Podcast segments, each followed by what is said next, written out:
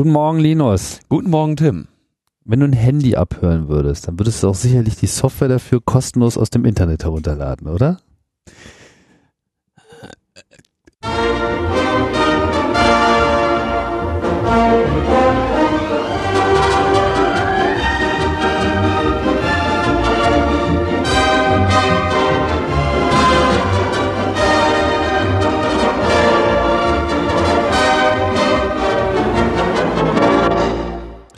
Logbuch Netzpolitik, die 82. Ausgabe, sendet heute am 31. Oktober 2013. Ich hab's nicht vergessen. Und das ist der Podcast, wo wir immer dann irgendwann nochmal gleich zu irgendwas kommen. Das ist ganz wichtig, weil wenn man das nicht tut, dann entgehen einem die Details. Nicht wahr? Ja. Und es ist, äh, jetzt ist es äh, quasi zwei Jahre alt. Montag hatten wir quasi Geburtstag. Oh, really? Oh ja, Hab ich in stimmt. der letzten Sendung schon gesagt. Ja, ja, nee, ich äh, hatte jetzt gerade nicht mehr dieser nee, letzter nächster Montag. Äh, aha, okay. Na, das ist ja schon, äh, das kann man ja schon etablierten Podcast nennen, würde ich sagen. Ja. Zwei Jahre, das ist was. Ja, mit Beständigkeit. Na, loben wir uns mal selbst. Haben wir gut gemacht. Ja, haben wir super gemacht. Ansonsten, wie kann man denn noch äh, loben? Die Medien, Regierung. Irgendjemand noch übrig? Zum, können- ich weiß nicht, ich glaub, wir hat haben heute- irgendjemand noch sein Lob noch nicht bekommen, Mal wieder kein, kein Lob, Lob. zu verteilen. Nee, mal wieder. Doch, doch, wir kommen heute, werden, wird gelobt, äh, im weiteren Verlauf der Sendung wird jemand gelobt. Ah, Verbraucherzentrale Bundesverband wird Ah ja, gelobt. okay, werden hier gut, dann, Live äh, im, live tape. unsere Kandidaten fürs gelobte Land. Ja. Ja, dann beschäftigen wir uns erstmal mit den Kandidaten, die in der ersten oder zweiten Runde schon ausgeschieden sind. Ja, gelobt, genau. Linus, Ja, womit fangen wir an? Angela Merkels Handy wurde abgehört von den Oh. Amerikanern. Wer hätte damit rechnen können? Und sie ist empört, empört. Oh Gott. Ja, das geht gar nicht. Shocking News. Das äh, geht nämlich gar nicht. Nee, das ist einfach, Freunden. da ist eine Grenze überschritten worden. Da Das geht einfach, gar nicht. Also, muss Der, sagen, der Postillon titelte Angela Merkel empört, dass sie von den USA so behandelt wird, als wäre sie ein deutscher Bürger. ja, genau, das hat's auch echt auf den Punkt getroffen. Und der Slapstick, also ich, äh, ich bin wirklich in mir zusammengesunken, als ich äh, gesehen habe, wie auf einmal eine, äh, eine Aufregungs- und Empörungswelle äh, das politische System Deutschlands äh, erfasst. Auf einmal war alles ganz schlimm. Und ich dachte mir so, hallo? Was ist los irgendwie? Kann es sein, vermutlich bestätigt es, dass die auf einem anderen Planeten leben, ja, und das Licht braucht einfach ein halbes Jahr, um äh, bis dahin zu kommen. Also man kann sozusagen nachrechnen, dass die Bundesregierung sich ungefähr ein halbes Lichtjahr entfernt befindet. Wir könnten jetzt sagen, okay, vielleicht ist es nicht ganz so schlimm. Ja, ist eine Entfernungseinheit. Ja, sicher. Und ach so, ah, okay. Und so Das lange dauert Strecke, das, bis, die äh, das Licht bis die das sehen. braucht. Genau, weil die jetzt auch die Fernsehberichte endlich zur Kenntnis genommen Jetzt haben. haben sie das Licht Ja. gesehen. haben jetzt endlich das Licht gesehen. Ja, aber halt erst ein halbes Jahr später und das heißt, dass sie halt ungefähr ein halbes Lichtjahr entfernt sind. So. Okay, alles klar. Und ähm, man könnte jetzt ihnen zugute halten, dass es vielleicht dann doch nur die Schallgeschwindigkeit ist, so, ja, die äh, da herangezogen werden sollte, aber es ist schon eine gewisse Distanz zwischen dem Volk. Auf jeden Fall ist auf einmal all- alles ganz schlimm, Ich glaube, das weil liegt einfach nur an der Größe der Lasergehirne. es ist wirklich so geil, ja. Also wie Nee, es ist, es ist, es ist nicht, es ist überhaupt nicht geil. was ist nicht geil? Ist nicht geil. Naja, natürlich ist es nicht geil, aber ich meine, man, man, man sitzt doch ohnehin schon seit einem halben Jahr fassungslos Ja. vor dem äh, Medienberichterstattung und den Reaktionen der Politik. Und jetzt auf einmal ist alles auf einmal wichtig und jetzt geht auf einmal alles gar nicht und jetzt sind Grenzen überschritten worden und jetzt sind äh, jetzt müssen Botschafter einbestellt werden. Hallo? Ja, es, äh, es, es war eigentlich genau das, was. Also als diese Meldung kam, habe ich mir gedacht, ähm, so jetzt, jetzt wird auf jeden Fall etwas passieren. Also es wird eine Reaktion geben und diese Reaktion wird eine gewisse Schärfe haben. Das heißt, die äh, Deutschland wird jetzt als von einem Schoßhündchen zu, zu einem Schoßhündchen, das mal gezwickt hat, vielleicht in den Pulli oder vielleicht auch mal in den Finger oder so. Ne? Vielleicht beißen die auch wirklich richtig. So, ich habe auf jeden Fall jetzt kommt eine schärfere Reaktion, weil das können sie sich einfach nicht gefallen lassen. Ähm, ich, und ich war davon aber ausgegangen, dass das nicht Nee, stattfindet. genau, ich war aber, also das, ich muss, ich muss dazu sagen, ich war so ein bisschen äh, zwiegespalten, weil ich hätte mir natürlich, also ich habe dazu getwittert, glaube ich so, es ist, es ist notwendig und längst überfällig, dass die deutsche Regierung da jetzt irgendwie mal was macht. Aber wir sollten echt nicht vergessen, was es war, was sie am Ende dazu gebracht hat, sich überhaupt mal um diesen, um dieses Ding zu kümmern, ne? Also so, ne? Es, ist, es muss erst ihr eigenes Privathandy betreffen, konkret, dass sie auf einmal sagen, ach so, nee, ja, oh, hier, hier, wir haben ja hier einen Skandal. Das ist ja ein Skandal. So, ja, ja Frechheit. Und ähm, ich habe dann noch dazu getwittert, also ich, ich, ich habe ja nicht so viele Follower auf Twitter. Es kommt selten vor, dass ich mehr als 50 Sterne bekomme für einen Tweet. Und ich twitterte äh, immerhin, die USA überwachen deutsche Verfassungsfeinde. Da muss man die auch mal zugute halten, ja. Also ich meine, immerhin, so das ist jetzt der erste Beleg, dass sie das zum Schutze der Bevölkerung machen. Hm. Ähm, Interess also man kann nicht, vielleicht um das kurz mal gerade zu, man kann natürlich nicht als ähm, Regierungschef davon ausgehen, dass man nicht überwacht wird. Ja, also diese ganze äh, Überwachung, Überwachung und Abge Abhörsache ist ja immer nur eine Frage von, äh, wie viel Kosten hat der Angreifer? Wie viele Kosten hat der Angreifer und hat er, betreibt er diesen Aufwand? Und wenn ich ähm, diejenige Politikerin Europa bin, die ähm, massiv den, den, ein, den größten Einfluss auf die komplette äh, auf die komplette Europolitik hat, ja, also in Sachen Finanzen jetzt, ökonomischen Einfluss auf die auf die Entwicklung des Euro und so weiter, hat die haben die Entscheidung von Angela Merkel den allergrößten Einfluss. Also entsprechend muss sie natürlich davon ausgehen, dass sie von allem und jedem äh, abgehört wird. Ähm, ist völlig naheliegend, vor allem wenn, da kommen wir später zu, der Aufwand, um ein Handy abzuhören, sich äh, wirklich in klaren, engen Grenzen hält.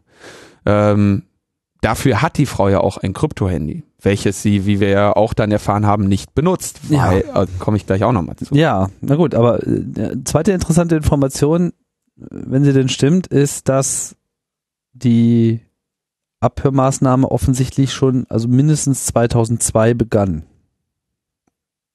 Genau. So, Und jetzt da war sie keine Bundeskanzlerin. Genau, da war sie Da keine war sie noch nicht mal Bundeskanzlerin. Kandidatin. Und was heißt das? Da sagen, da war sie Oppositionsführerin. So, das heißt, okay, haben die USA etwa damals schon gewusst, dass sie Kanzlerin werden würde und vorsagtlich schon mal mit der Überwachung angefangen? Die Frage, die sich keiner stellt, ist, Nö, Wenn die vor sagen, also zehn einfach Jahren- jeder, der halbwegs äh, im deutschen politischen System irgendeine Rolle spielt, kann davon ausgehen, auf einer Liste zu stehen. Und Ja. das ist alles interessant, weil allein schon, ich meine, gut, eine CDU-Führung, selbst wenn die SPD äh, die Zeit ihres Lebens äh, gehabt hätte und drei oder vier oder fünf Kanzler hintereinander äh, stellt, ja, die CDU kann immer nimmt immer Einfluss, hat auch schon Macht und kann auch jederzeit die Bundesführung übernehmen, wenn die Kacke am Dampfen ist. Davon kann ein Land wie die USA oder muss ein Land wie die USA immer von ausgehen. natürlich. Also kann man genauso davon ausgehen, dass auch die SPD, für die das ja im Prinzip mit Einschränkungen auch gilt, genauso unter Überwachung steht. Also Herr Gabriel ist da sicherlich genauso auf der Liste wie am Ende sogar die Grünen. Ein Trittin, natürlich. eine Rot. Vor allem war doch mit gro mit äh, also wenn die 2002 Angela Merkel überwacht haben, dann haben sie auch damals Gerhard Schröder überwacht. Ja. Ja, es gab Aber äh, die- irgendwo eine Meldung, dass das mit, mit Schröders äh, Widerstand gegen den Irakkrieg erst begann. 2002 ist ja nun auch wirklich, Äh, ich hatte da ja mit den Franzosen noch drüber gewitzelt in der letzten Sendung. ja, aber Ja. also das mag natürlich bei den USA so der Auslöser gewesen sein, dass Deutschland so ein bisschen als potenzieller Feind äh, gesehen wird. Ne? Aber halten wir fest, ähm, irgendwie das Thema, was ich ein bisschen unterbelichtet sehe, gerade in den Medien, ist, wer noch davon betroffen ist. Ja, und äh, es ist ja schon sogar eine Zahl da gefallen, wo sie reden von 35 weiteren Regierungschefs äh, von weltweit. Weltweit. Und ähm, das sind ja dann nur die Regierungschefs. Also offensichtlich können sich die Oppositionsführer ähm, in den jeweiligen Ländern ebenso äh, als, als Angriffsziele da sehen. Und das finde ich interessant, dass die da gerade nicht mal lauter werden, weil alle nur so, oh, die haben die Bundeskanzlerin abgehört, das ist ja jetzt ein Skandal. Wahrscheinlich will sich keiner den Schuh anziehen, erst aktiv geworden zu sein, als er, als er dann wirklich konkret ähm, selber betroffen war. Naja, ähm, wie haben die Amerikaner das gemacht? Es gibt mehrere ähm, mehrere Informationen dann dazu. Zunächst war übrigens erstmal nur von den Metadaten und nicht von Gesprächsinhalten die Rede. Ja, das ist ein bisschen untergegangen. Also äh, ähm, das Abhören war da erst gar nicht Teil der äh, Teil des Leaks. Sie wollten, glaube ich, noch erst darauf warten, dass die Amerikaner das leugnen, um dann den Be Beleg dafür zu erbringen. Und ähm, was sich jetzt also rausstellt oder was der Spiegel dann äh, in, in dieser Woche irgendwie schrieb, dass sich der Special Collection Service, eine Einheit der NSA, ähm, in der US-Botschaft äh, eingenistet hat und dort ähm, aus dem Gebäude raus mit Richtantennen ins Regierungsviertel zielt. Jetzt muss man wissen, die US-Botschaft ist in Berlin quasi der Nachbar vom Brandenburger Tor. Also du stehst vom Pariser Platz am Brandenburger Tor, dann ist links von dir der Eingang zur US-Botschaft. Mhm. Ähm, und die US-Botschaft geht dann hoch, die hat so mehrere Stockwerke. Ich glaube, ich war mal im zweiten oder so. Von da aus kannst du dann auf so einen Balkon gehen, kann jetzt auch dritte gewesen sein. Und von da aus kannst du über die Bäume, da sind also ein paar Bäume vom Tiergarten, dann eigentlich äh, das Kanzleramt sehen und auch den Reichstag. Und da haben sie offensichtlich einen Teil der Fassade ausgespart und äh, verkleidet mit ähm, verkleidet mit diesem gleichen Stoff, der um äh, so Radarabhörstationen gespannt ist. Hier Teufelsberg, da haben sie ja diese große, dieses große Kreisgerüst jeweils drum und da ist ein sehr dünner metallener Stoff drauf gespannt. Und ähm, genau, da hast du es jetzt gerade mal auf dem Google. Nee, ist nicht der Google, ist der Apple. Achso, der Apple, ja. So, und da siehst du genau, die, da sind die Bäume vom Tiergarten und dann kannst du, da hast du den Balkon und von da aus kannst du halt drüber gucken. Da ist der Balkon, diese kleine Grünfläche. Naja, da gibt's halt dieses kleine, diese ja. kleine Kanzel, die jetzt auch auf dem Spiegeltitel äh, genau. war, die so ein bisschen den Eindruck macht, als könnte sie so der Hort äh, des ja. Bösen sein. Ja. naja, und ähm, da haben sie jetzt offensichtlich irgendwie diesen Stoff davor, damit sie, damit sie einen guten Empfang haben. Und da, von da aus zielen sie so die, äh, so die Vermutungen und so wahrscheinlich auch das, was man sich immer hatte denken können, mit einer Richtantenne äh, oder mit mehreren Richtantennen dann auf, äh, auf das, auf den ähm, Reichstag, den wir da in Sicht äh, weit haben und das Kanzleramt. In Spuckweite. In Spuckweite, ja, es sind glaube, was sind das, 800 Meter oder so? Ach, Nie und nimmer das 800 Meter, das sind eher sowas wie 100 bis 200. Achso, zum Reichstagsgebäude. Na, doch, doch. Achso, du meinst, bei, zum Kanzleramt würde ich da nochmal. Also lächerlich. Gar kein Problem, äh, da äh, das, das Handysignal äh, zu empfangen. Wie ich ja auch gestern im Fernsehen demonstriert habe, aber dazu komme ich ja gleich. Ähm, Mit der kostenlosen Software. Boah, hör auf. so, dann äh, war also sagte sagte Obama, ja, äh, habe ich gar nichts von gewusst und wir haben da ja jetzt auch in diesem Sommer mit aufgehört, nachdem nämlich dieser Edward Snowden anfing mit seinen unsäglichen äh, mit seinem unsäglichen Verrat. Ähm, und dann eine interne Prüfung anberaumt wurde, dass der Obama dann zum ersten Mal seinen Geheimdienstleuten dann da Fragen gestellt und gesagt hat, Jungs, was macht ihr eigentlich den ganzen Tag? Und dann haben sie oft, kam offensichtlich dann auch dabei heraus, ja, hier Handy abhören von, der, von 35 Regierungschefs. Da hat der Obama wohl auch dann zur NSA gesagt, Freunde abhören, das geht gar nicht. Und dann haben sie auch damit aufgehört angeblich, ja. Finde ich ja schon mal auch erstaunlich, dass äh, die Regierung davon keine unmittelbare Kenntnis hat. Also oder zumindest meint nicht zu haben. Also es könnte auch alles ein Schutzprogramm sein, den Präsidenten erstmal aus der äh, Schusslinie zu nehmen.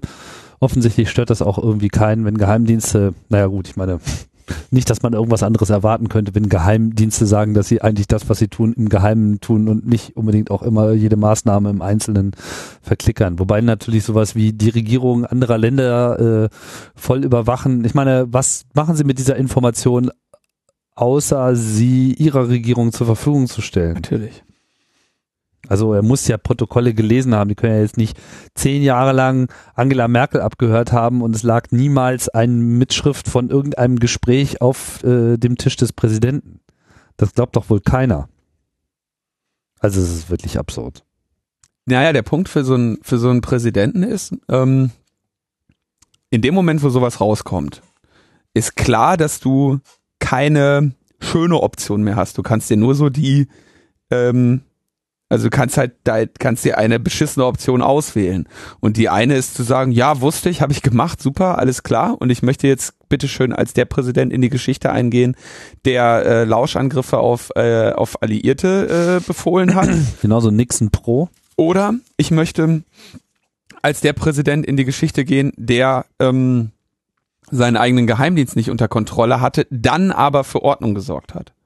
Ja, das heißt, in the, also eine kurzfristige äh, peinliche oder eine mittelfristige äh, Erniedrigung in der Öffentlichkeit bleibt dir nicht erspart, aber du kannst dich wenigstens äh, nochmal dicken Max machen. Kannst dann nochmal Max machen, indem du äh, sagst, du hast das beendet. Ja. Ach, Und wirklich, der wurde abgehört? Äh, entschuldigen Sie mich Skandal, kurz. Skandal. Kleinen Moment. Ist wieder okay. Ja. Aber schön finde ich, äh, also genau, 35 weitere Staatschefs und was ich gestern las, also für heute ist angekündigt, dass ein, also eine italienische Zeitung, ich kann nicht genau beurteilen, ob wie äh, ernst zu nehmen die ist, hat angekündigt, sie würde heute Beweis erbringen, dass die NSA auch den Papst abhören. Und das wäre dann wirklich, ich mein, ja. Nicht schlecht. Den Papst, also ich. Also sozusagen nur noch einen Schritt bis zu Gott.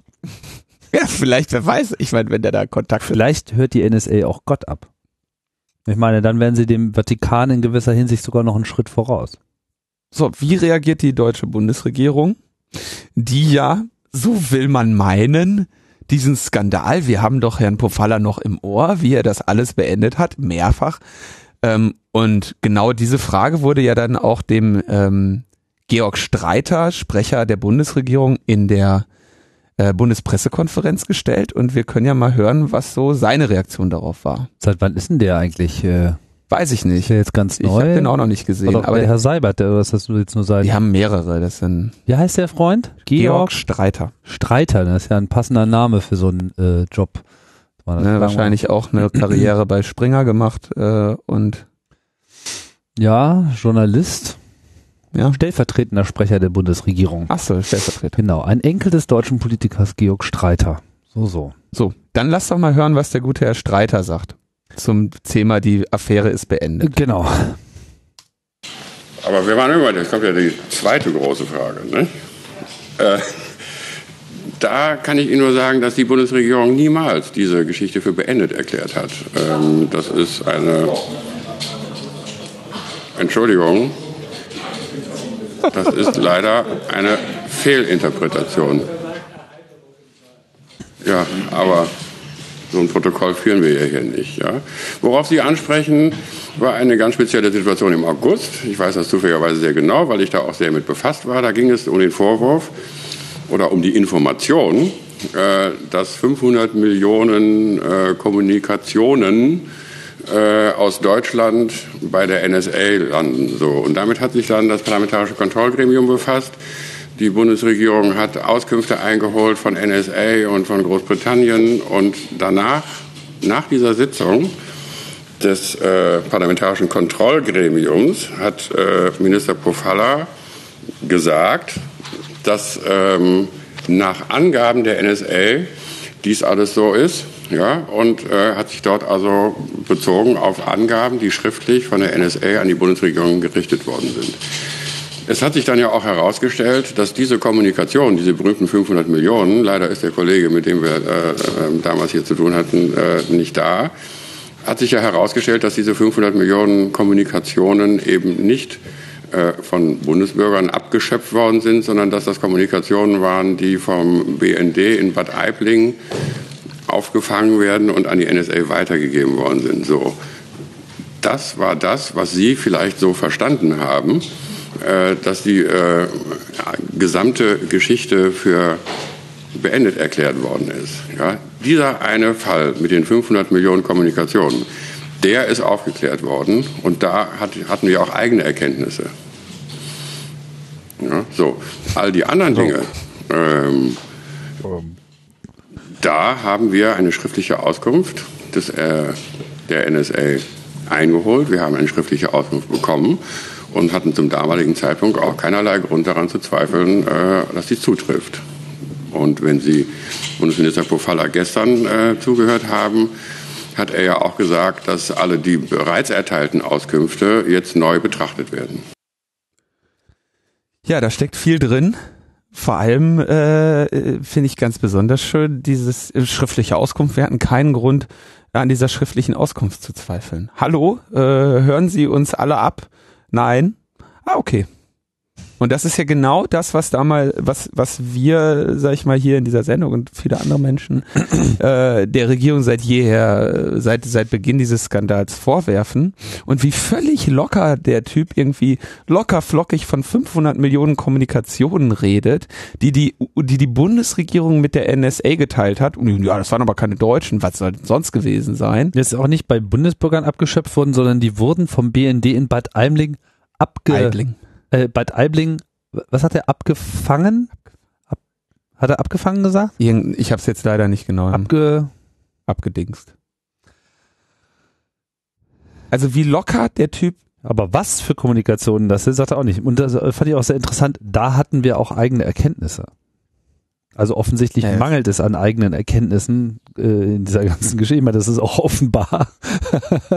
ja. Ähm, ist völlig absurd. Also wa- was diese 500 Kommunikationen jetzt tatsächlich sind, 500 bleibt offen. Äh, 500 Millionen äh, Kommunikationen, auch eine schöne Einheit.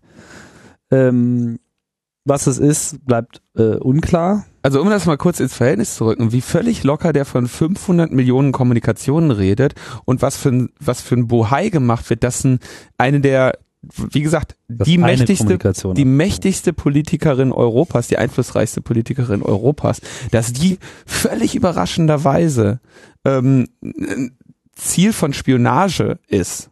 Ja, da wird jetzt ein Riesenbohai drum gemacht. Das zeigt einfach, also das zeigt dieses Denken dieser Regierung da und da, das ist ja, wie gesagt, ich hatte es ganz am Anfang gesagt, genau so wird sein. Und genau so verhalten die sich. Ist denen, diese Massenüberwachung ist für die völlig okay. Ähm, Vielleicht nochmal ein Detail, was wir, glaube ich, noch nicht so erwähnt haben, was ich aber selber nur, was ich jetzt nicht ganz sicher weiß, aber soweit ich das mitbekommen habe. Diese Information, dass Merkel abgehört wurde, ist jetzt nicht eine Guardian-Meldung gewesen, sondern kam Ja. tatsächlich aus dem Regierungslager selbst, wo sozusagen präventiv die Öffentlichkeit äh, gesucht wurde. Oder habe ich da was falsch mitbekommen? Ähm, das geht jetzt erstmal nicht, die, also es gibt ja dieses, diesen Teil von Snowden, also dieses Dokument, wo dann so steht, GE Chancellor Angela Merkel auf diese, dieser Teil des Scans von der Zielpersonenliste. Aber äh, auch ich habe das so verstanden, dass die Ursprungsinformation dann wohl von der von der Bundesregierung selber äh, angegangen wurde und das kann, denke ich, durchaus als so eine Flucht nach vorne auch ähm, Ja, genau. So, und ich meine, diese Unterstellung, dass die jetzt nicht wissen, was sie tun, ja, also ich habe eher so den, den gegenteiligen Eindruck dadurch. Ja, dass sie sehr wohl jetzt wussten, dass sie jetzt nicht mehr Mhm. im Eier-Pofalla-Modus äh, fahren können. Ja. Auf Ja. einmal stimmt auch alles nicht mehr, was man äh, gesagt hat und das wird ja alles nur fehlinterpretiert. Sondern jetzt muss man irgendwie selber Stellung beziehen und jetzt schalten wir einfach mal auf Empörung um, weil jetzt haben wir ja einen Grund. Ja, und können trotzdem nichts machen, ne? Also, weil ich meine, was, okay, dann, was, was war denn jetzt die Reaktion? So, erstmal, ja, wir müssen jetzt prüfen, müssen wir gucken und müssen jetzt sagen, geht gar nicht, hört damit auf, ja. Ähm, Friedrich will die Leute ausweisen, die das machen. Das ist den irgendwie. US-Botschafter einbestellt. Sogar Guido Westerwelle hatte noch was zu tun. Ja, Guido Westerwelle hat, na, hat, hat den US-Botschafter einbestellt. Na, nach fünf Monaten, ich bitte dich. Und, und Friedrich, und, oder, oder wie viele Monate das jetzt sind. Und, und Friedrich sagt, er will die Personen, die das waren, ausweisen. Das ist komischerweise immer der erste Gedanke, den die Politiker aus Bayern haben. Das, Das hat er gesagt. ja, natürlich, Aus? müssen wir ausweisen. Wenn die hier spionieren, müssen wir die ausweisen. Ja, Oh, und wenn die geil. auf unserer Autobahn fahren, dann müssen wir den Maut abnehmen, weil die uns die Straßen kaputt fahren und die Parkplätze wegnehmen. Genau. Ich sehe schon, wie sie hier wirklich so die, die, die, die Mitarbeiter der US-Botschaft an der Glediker Brücke übergehen. es ist, äh, ist äh, wir müssen da, glaube ich, jetzt auf das Detail gar nicht eingehen, ähm, was jetzt das bedeutet, dass das eine Botschaft ist und dass sie da natürlich die, die, die deutsche ähm, Spionageabwehr oder Polizei nicht so einfach rein darf, weil es eben eine Botschaft ist und so und das ein geschütztes Territorium. Gleichzeitig aber aus dieser Botschaft natürlich ein äh, eine Straftat begangen wird, denn äh, Handys abhören ist äh, in Deutschland äh, verboten, wenn man nicht selber die Regierung ist oder die Strafverfolgungsbehörden. Aber ich meine, natürlich ist das ein starkes Stück, dass eine Botschaft das macht, aber das war auch nie ein Geheimnis. Das war nie ein Geheimnis, dass Botschaften eine ganze Menge Antennen auf ihr Dach kleben. Und wir erinnern uns ähm, an einen Fall vor, vor mehreren Wochen, wo, denke ich, in Frankfurt an dem Konsulat die der Verfassungsschutz oder sowas äh, oder oder äh, irgendwie auf jeden Fall sind die mit dem Hubschrauber Der nah. Mhm. äh, dran vorbeigeflogen, da haben die Amerikaner sich irgendwie tierisch drüber aufgeregt. Und es ist, sorry, es ist wirklich keine Neuigkeit, dass Botschaften benutzt werden, um da mal eine größere, äh, ein paar Amateurfunker und ein paar äh, Kryptografen irgendwie drin, drin. Äh, Ja, und wenn man da hochauflösende. Fotos von haben will, dann schickt man da bestimmt keinen Hubschrauber hin.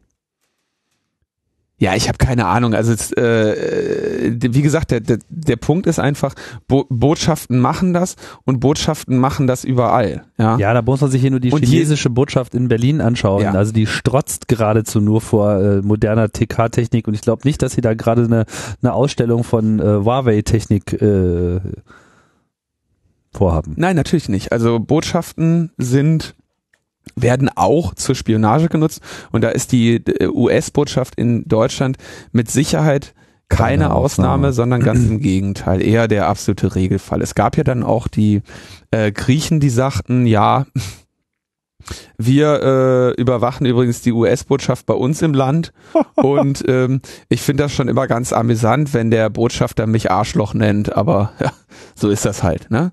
Ähm, das war jetzt, sag ich mal, auch eine souveräne äh, Möglichkeit, damit umzugehen. Ähm, kommen wir mal zu dem, zu dem Handy-Abhören selber. Und zwar äh, ist es ja so, man fragt sich jetzt so, die Kanzlerin hat seit vielen Jahren offensichtlich ein Krypto-Handy und benutzt das nicht. Das betroffene Handy war ja jetzt ihr äh, Privat- beziehungsweise Partei-Handy. Ja, und es war also so, dass die, dass die Bundesregierung vor ein paar Jahren im Rahmen eines Konjunkturpaketes dann irgendwie Deutschland entwickelt, ähm, Krypto-Handys angeschafft hat. Eine geringe Anzahl davon zu äh, hohen Stückpreisen, die dann leider äh, spätestens mit dem Aufkommen der, der, der Smartphones und deren, äh, derer Funktionalitäten einfach nicht mehr dem Anspruch genügten, den ihre Nutzer an ihre Mobiltelefone stellten, in Form, in, im Bereich des Funktionsumfangs, ja. Also, ähm, das hat auch einen guten Grund. Wenn ich also einer, wenn ich also jetzt ein, ein Handy habe, was übers Datennetzwerk verschlüsselt kommuniziert, sendet verschlüsselte Pakete ab und gehen wir mal davon aus, die Krypto ist vernünftig implementiert und so, dann äh, ist es sehr viel schwieriger bis eventuell sogar nicht möglich, dieses Handy passiv abzuhören. Ja, gehen wir mal davon aus, dass das der Fall ist. So, was mache ich als Angreifer als nächstes? Ich muss überlegen, wo ich ein das das Signal oder das, was die Menschen sagen, unverschlüsselt abgreifen kann. Und das ist dann auf dem Gerät selber. Ja, Stichwort Quellen-TKÜ. Genau deshalb hat ja die deutsche, äh, haben die deutschen äh, Dienste und Strafverfolgungsbehörden ja Staatstrojaner anfertigen lassen, um äh, die Kommunikation am, an ihrer Quelle, da, dort wo sie entsteht, abzuhören. Und genau das ist natürlich auch der Fall, wenn ich jetzt mh, Angela Merkel sagen würde, installier doch mal hier, was weiß ich, Silent Circle auf deinem iPhone, also oder irgend, jede andere App, äh, die äh, in der Lage ist, äh, versch verschlüsselt übers Datennetzwerk äh, Tele äh, Voice zu machen. Redphone gibt's x, x Möglichkeiten für relativ kleines Geld. In dem Moment wird das Handy selber zum Ziel. Und deswegen sind ernstzunehmende Krypto-Handys nicht nur dadurch gekennzeichnet, dass sie, ähm, dass sie eine vernünftige Krypto implementieren, sondern auch dadurch, dass sie einen Großteil der Zeit äh, dafür aufwenden, das Betriebssystem zu härten auf dem Handy selber. Und ähm, in dem Moment, wo ich sage, das ist jetzt ein Krypto-Handy, dann kann ich eben nicht zulassen, dass irgendwie äh, aus allen möglichen Quellen, insbesondere aus US-amerikanischen Quellen, einfach mal Apps auf so einem Gerät installiert werden können. Und dadurch ergibt sich der eingeschränkte Funktionsumfang von solchen Krypto-Handys. Ähm, anderes Problem dabei ist, dass diese Handys dann Ende-zu-Ende-Verschlüsselung machen. Das heißt, äh, der ganze Spaß funktioniert auch nur so lange, wie die Gegenstelle auch so ein Krypto-Handy hat. Macht ja auch keinen Sinn. Warum sollte ich mit meinem Krypto-Handy jemanden anrufen, wenn nur die Hälfte der Strecke verschlüsselt ist und die, die andere Person dann eben abgehört werden kann, ja? Das heißt, ähm, also ein ernstzunehmendes Krypto-Handy muss auch eine vernünftige Softwarehärtung haben.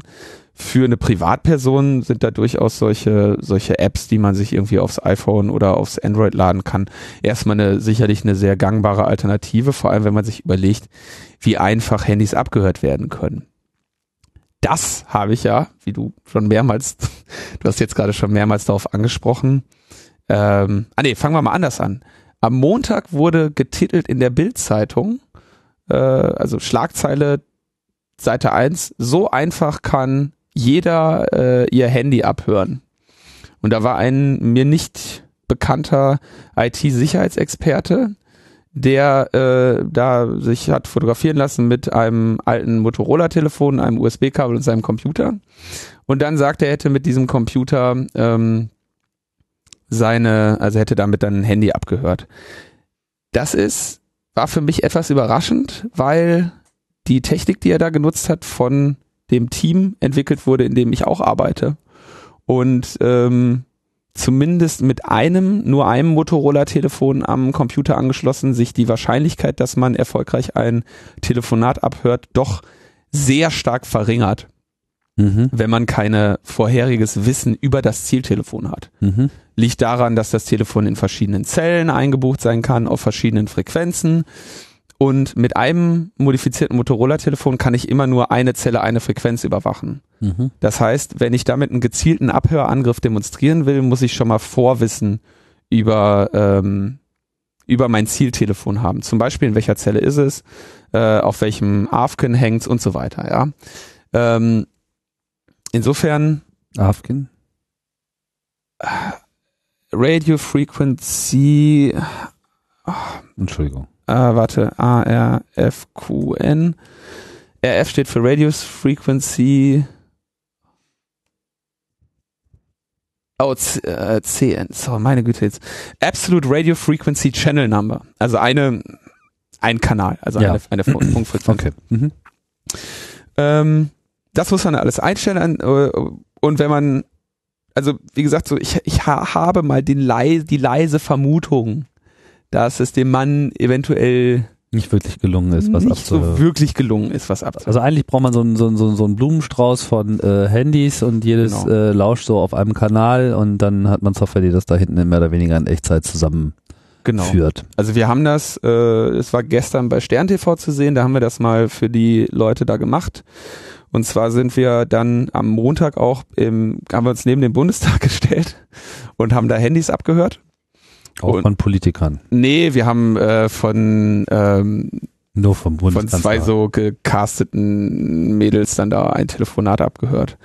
Und wir hatten die das Problem, dass da am Bundestag waren, war erstens mal sehr viel los, da wurden sehr viele Telefonate geführt. Das hat uns ein bisschen Schwierigkeiten gemacht, so dann die richtigen rauszufiltern.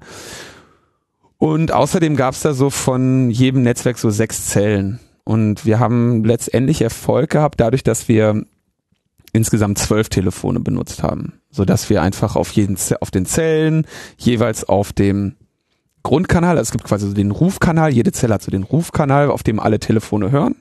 Und dann wird sie, wenn dann jetzt ein Anruf kommt, dann sagt sie, hey, hallo, hier Telefon so und so, ähm, hier ist ein Anruf für dich, komm doch mal auf den anderen Kanal. Und dann handeln sie da eine Krypto aus und dann fangen sie an, die ganze Zeit äh, Frequenzen zu springen. In einer in einer vorhersagbaren, aber nicht wirklich mit hundertprozentiger Sicherheit vorhersagbaren äh, Sprungdauer. Und deswegen muss man am Anfang direkt quasi innerhalb der ersten zwei Sekunden den Schlüssel knacken, um dann direkt noch mitzubekommen, auf welche ähm, Sprungsequenz von den Frequenzen sich die Zelle mit dem Handy einigt, um dann zu folgen. Und dieser ganze Pro dieser ganze Vorgang ist einfach enorm dadurch erleichtert, wenn du mit mehreren Handys einfach auf verschiedenen Kanälen schon hören kannst. Mhm. Du musst es einfach immer nur nachführen. Genau. Beziehungsweise es ist sogar noch einfacher, wenn man, und das ist dann so, wenn man diesen Angriff jetzt auf die, auf das Niveau eines Geheimdienstes hebt, wenn man einfach grundsätzlich alle GSM-Frequenzen mithört. Ja, und das ist eher das, was dann so ein ähm, was dann wie so ein Angriff machen würde. Der ja. hört halt einfach alles ab. Genau. Einfach alles immer, die ganze alles Zeit. Immer und dann auf äh, auf, auf Bedarf, Interesse, Nachfrage oder so kann man dann jeden, jedes Telefonat daraus äh, äh, auch im Nachhinein wieder entschlüsseln. Ja. Während das nicht geht, wenn du nicht die, wenn du nicht alle Frequenzen, auf denen das Telefonat führst, auch zu dem richtigen Zeitpunkt immer mitschneidest. Das haben wir äh, auf jeden Fall demonstriert. Bei Stern TV kann man sich auch irgendwie online noch angucken. Mit Flash und viel Werbung. Und was mich da sehr geärgert hat, war, dass äh, eben dann, dass diese, dieser Angriff eine, eine Entwicklung ist von, wie gesagt, dem Team, in dem ich arbeite. Ähm, und quasi auch von uns veröffentlicht wurde. Das heißt, wir sind nicht die Ersten oder ich gehe nicht davon aus, dass wir die Ersten sind, die es geschafft haben, GSM abzuhören. Aber äh, immerhin, denke ich, kann man sich rühmen, dass wir die Ersten sind, die diese Fähigkeit erlangt haben und publik gemacht haben und ähm, klare Hinweise zur kryptografischen Verbesserung des GSM-Netzes gegeben haben und eine Liste veröffentlicht und gesagt, das, das, das und das müsst ihr machen, um diesen Angriff äh, stark zu erschweren bis unmöglich zu machen. Und äh, wie gesagt, ich gehe eigentlich davon aus, dass das jetzt Geheimdienste und äh, Überwachungsgeräthersteller schon sehr, sehr viel länger können. Aber ähm, ich war trotzdem ein bisschen verärgert, dass ich dann da mehr oder weniger als so ein Student, der sich eine Software aus dem Internet runtergeladen hat, dargestellt wurde, obwohl ich eher der Typ bin, oder weil, obwohl wir, Luca und ich, eher die sind, die die Software ins Internet gestellt haben.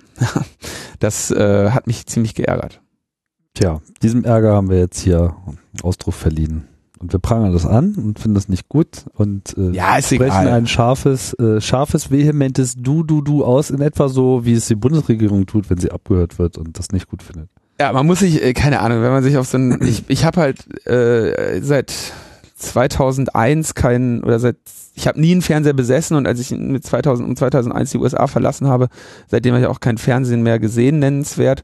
Und ich habe, äh, war ein bisschen nicht darauf vorbereitet, ja, ja. wie äh, wenig die, wenn ich dann so gesagt habe, ey Jungs, guck mal hier, ist schon ein relativ komplizierter Aufbau, den wir hier machen und die nur so, ja, ja, ja, ja, alles ganz einfach, ganz einfach und jetzt hier kann man einfach alles abhören, ne? Zeig mal, wie einfach das geht äh, und das, naja. Ja, du musst halt ein bisschen äh, in der Logik eines Produktionsteams äh, denken, die macht sich nur darüber Gedanken, ob sie da irgendwie genug Hacker mit Maske und schwarzen T-Shirts irgendwie an Start kriegen. Bus. Ja, schwarzer Bus, schwarze Shirts, alles stimmt so, aber letztendlich, ich meine, letztendlich haben sie recht. Das ist ja auch nur so ein bisschen gekränkter Stolz jetzt von von mir. Ähm, letztendlich ist es so, mit mit geringem Aufwand äh, kann man jetzt so GSM auf jeden Fall abhören. Und bei 3G und 4G ähm, ist es, glaube ich, auch nur noch eine kurze Frage der Zeit, bis die öffentliche Research Community soweit ist, da äh, publizieren zu können. Und man kann also davon ausgehen, dass äh, äh, dass jetzt, sag ich mal, geheimdienstliche und dunkle Seiten der Macht das schon sehr viel länger äh, erfolgreich machen. Ich will noch ganz kurz was zu Kryptophones sagen. Ja, sag mal was zu Kryptophones. Weil ich in letzter Zeit, also ich habe jetzt die letzten Tage die ganze Zeit mit äh, Journalisten gesprochen und denen erklärt und so, ne, wie das funktioniert und wie man sich dagegen wehren kann. Also für eine Privatperson ähm, reicht auf jeden Fall so eine so eine Krypto-Telefon-App, die man da irgendwie benutzen kann. Oder so Krypto-Messenger gibt's ja ganz viele äh, von unterschiedlichen Implementierungsgüten. Ich kenne überhaupt gar keine ordentliche Krypto-Telefonier-App. äh, Silent Circle, Red Phone sind so die, die mir da als erstes einfallen. Mhm. Die machen äh, ZRTP, also eine Real, wie heißt das, was, wofür steht nochmal RTP? Real-Time Realtime-Transfer-Protokoll. Ja, genau. Also äh, im Prinzip Voice over IP mit einer speziellen äh, auf Voice äh, getrimmten Krypto oben drüber.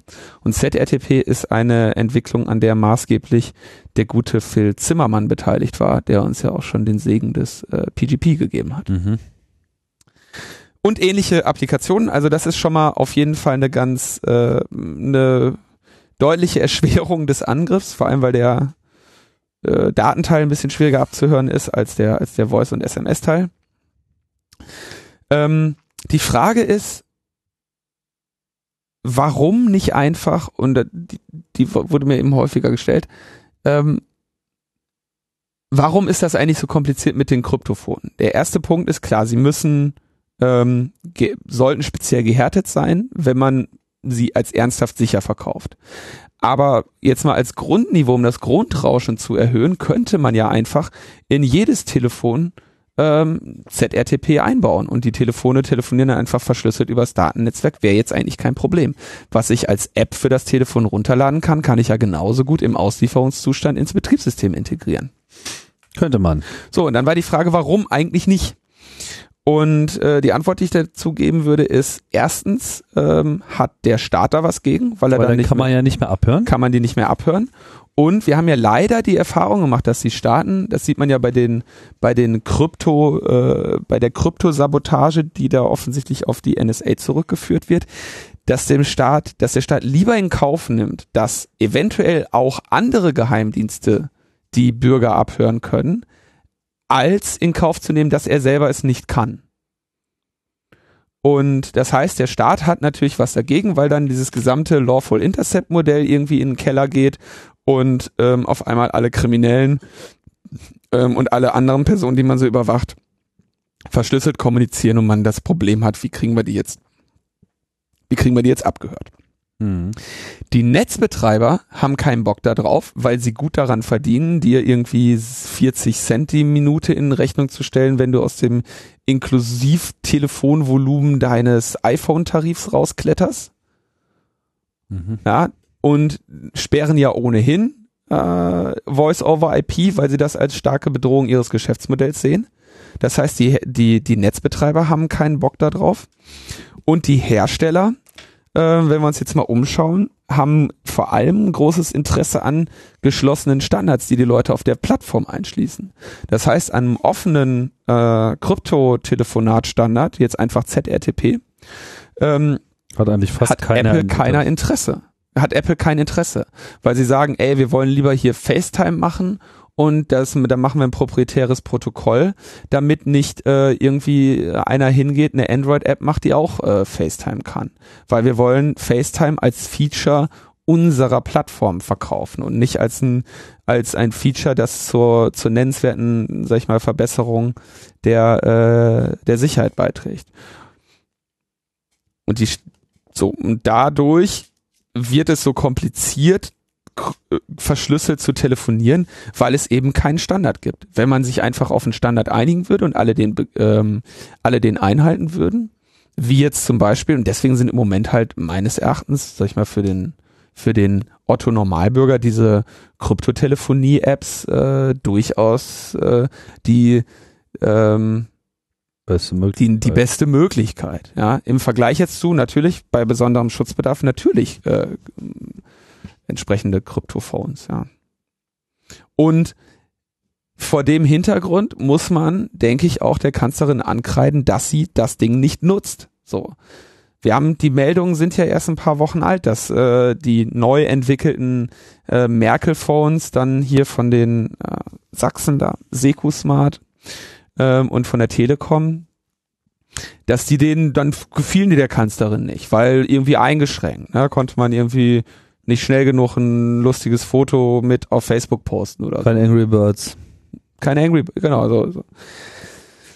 Aber ich denke, im, im, ab, im, ab einem gewissen Schutzbereich äh, ist, ist das eben, also wenn man es ernst meint mit der und, und wirklich, sag ich mal, einen Anhaltspunkt hat, dass man überwacht wird, kommt man um, um dieses Sicherheitsniveau nicht äh, herum.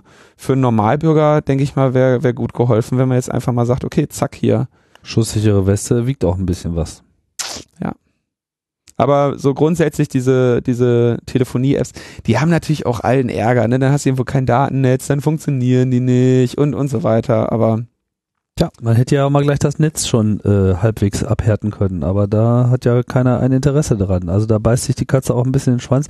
Ich finde das in der Hinsicht ganz interessant, das auch immer mal wieder zu betonen. Ne? Nicht, dass jetzt vor 20 Jahren sich die Leute da viel Gedanken drüber gemacht hätten, aber äh, es ist ja vollkommen offensichtlich, dass unsere derzeitigen digitalen Telefonnetze erhebliche Mängel haben. Du hast das ja eben auch ausführlich schon äh, dargestellt und wir haben das auch schon mal hier im CAE 179, wer das noch nicht gehört hat, ging es ja um GSM äh, Security en Detail und da ist ja auch schon das ein oder andere angesprochen worden, was dann später mal äh, fallen könnte, was dann mittlerweile auch äh, gefallen ist. Und ähm, es macht gerade nicht so den Eindruck, als ob man jetzt mit so Ländern wie Saudi-Arabien, äh, den USA mittlerweile auch halt und äh, was weiß ich, Israel, Russland und so, sich auf einen internationalen Kryptostandard einigen kann für, für die Telefonie. Ja, aber irgendwas, irgendwas wird sich ohnehin entwickeln. Und es ist halt auch mal wieder so, die Leute, die sich schützen wollen, wirklich, die haben auch die Chance dazu, wenn sie sich so ein bisschen des Themas annehmen. Ja, und, Und alle dann, anderen, ja. die eigentlich nichts zu verbergen haben, die werden dann halt auch die ganze Zeit ausgefragt und verdächtigt. das ist, so ist es. Also, ja. So sieht's aus. Wer es, also, So sieht's aus. Na gut, wollen wir mal ein bisschen äh, voranschreiten? ja, genau. Ähm, noch? Frankreich. Die Frankreich-Sache hat sich ja schön weiterentwickelt. Da habe ich ja letzte Woche schon gesagt, naja, da ging es um diese Zahl von den 70 Millionen Datensätzen, die da innerhalb eines äh, einmonatigen Zeitraums rausgekratzt wurden. Ähm, und ich habe ja schon damals die Vermutung geäußert, letzte Woche, dass ich sagte so, naja, so diese Datenmenge kriegst du da im Zweifelsfall nicht rausgepult, ohne dass es jemand mitkriegt. Ja. Und ähm, jetzt sagte ja auch dann gestern oder vorgestern sagten dann die NSA-Forderin in einem in einer Anhörung, also erstens mal diese Kommunikationsüberwachung ist natürlich üblich, das macht jeder andere auch, haben sie mit recht. Ja. Und zweitens sagen sie, naja, die in Frankreich, Spanien und Italien gesammelten Daten stammen nicht allein von der NSA, sondern auch von ausländ ausländischen ähm, Partnern. Ähm, und insbesondere sollen Frankreich und Spanien die Datensätze selber gesammelt haben. Mhm. Toll. Das heißt, die Franzosen regen sich darüber auf, dass sie selbst Daten gesammelt haben, die sie dann an die NSA übergeben haben oder die haben sich die klauen lassen oder was? so sieht es jetzt gerade aus. Also das ist, ähm, also die Frage ist, also was, wie sie immer versuchen, sich rauszureden. Der Ball wird jetzt gerade immer so gespielt. Die NSA sagt, das haben die 70 Millionen Datensätze aus Frankreich, die haben wir, wir haben nicht in Frankreich spioniert, die haben wir von den Franzosen. Und um das Gesicht der Franzosen zu wahren, sagen sie dann, aber ähm, das betrifft natürlich keine französischen Bürger, äh, weil ähm, die Franzosen dürfen ja ihre Bürger gar nicht überwachen. Wahrscheinlich haben sie die französischen Daten haben sie vom BND und die deutschen von den Franzosen. Genau so sieht's aus. Das ist auch echt geil, oder? Also, Also alle letztendlich hören würde ich sich sagen, sozusagen am Ende Gegenseitig ab, damit keiner behaupten kann, er hätte seine eigenen Leute Genau. abgehört. Ja, wir haben ja da .de rausgefiltert und so. genau. Und äh, Also so so sieht's gerade aus. also es ist so lächerlich. Und ja. weißt du, was die fürchterlich, das, das, das hat jetzt eine fürchterliche Entwicklung, das hat, hat eine fürchterliche Komponente, die sich schon seit einiger Zeit abzeichnet. Ähm, es wird unübersichtlich. Es wird unübersichtlich in dieser ganzen Angelegenheit. Man weiß nicht mehr, wer jetzt genau was abhört und was jetzt, wie die USA worauf Zugriff haben oder wo, wo, worauf auch nicht. Und ähm, kommen wir gleich auch nochmal zu einer Meldung. So, es wird ziemlich unübersichtlich, wer jetzt genau wen überwacht, mit welchen Methoden.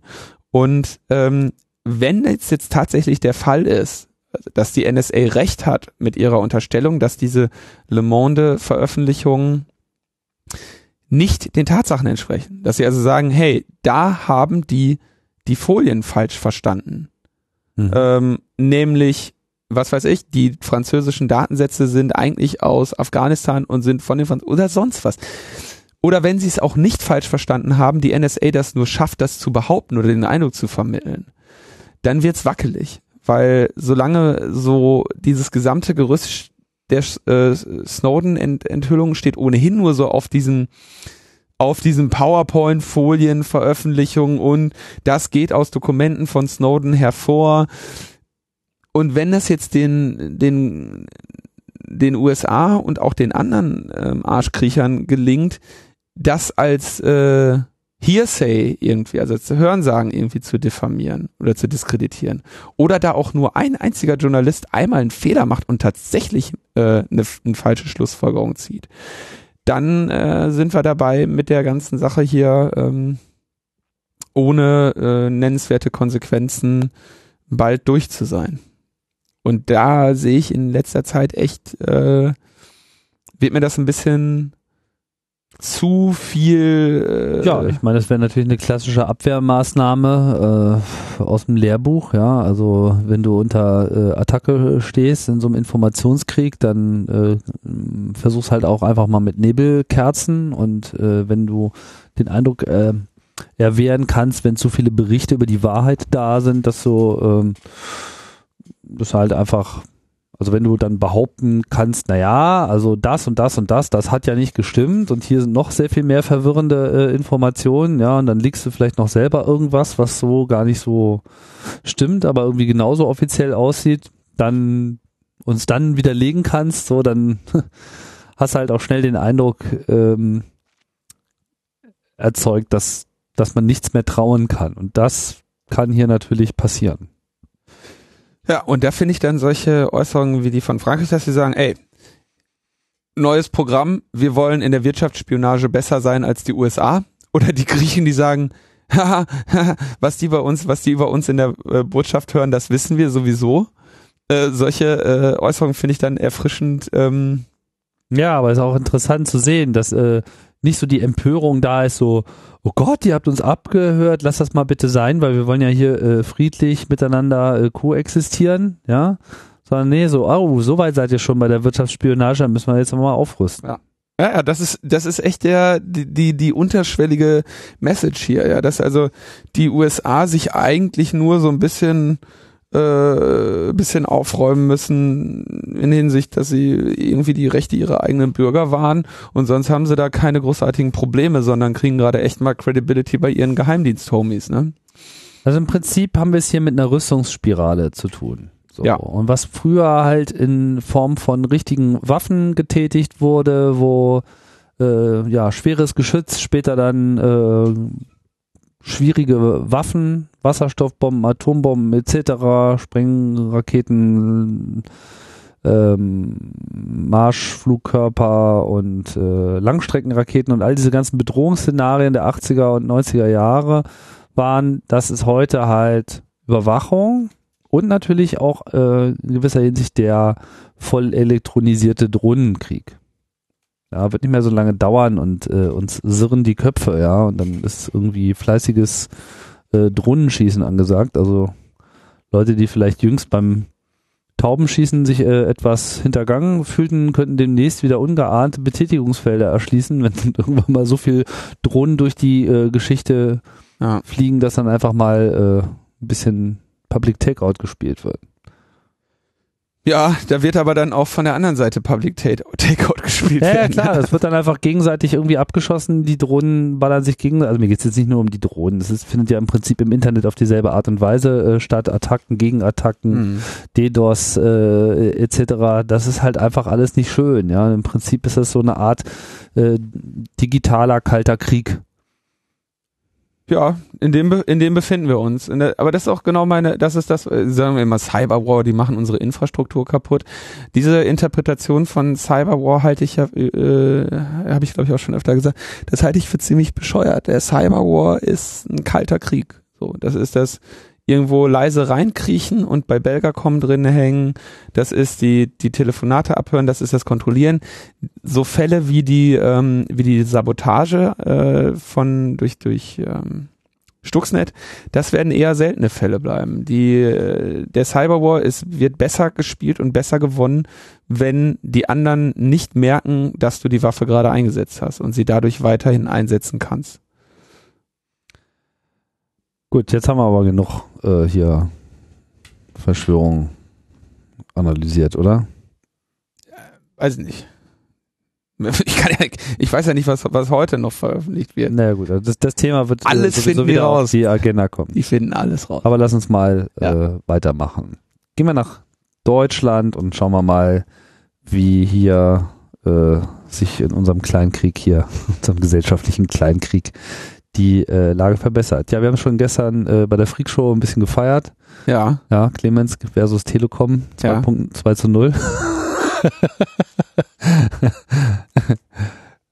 ja, die, äh, wir hatten das, glaube ich, kurz erwähnt, dass die Verbraucherzentrale Bundesverband, äh, der Verbraucherzentrale Bundesverband oder die, ich weiß immer nicht, was da, was sie da gerne möchten, machen wir mal die, generisches Fem Femininum, ähm, vom Landgericht Köln haben sie ja geklagt gegen äh, die unangemessene Benachteiligung, die den äh, Verbrauchern dadurch entsteht, dass äh, ihnen eine Drosselklausel mit in die allgemeinen Verträge Geschäftsbedingungen wird. aufgenommen Mhm. wird. Ja.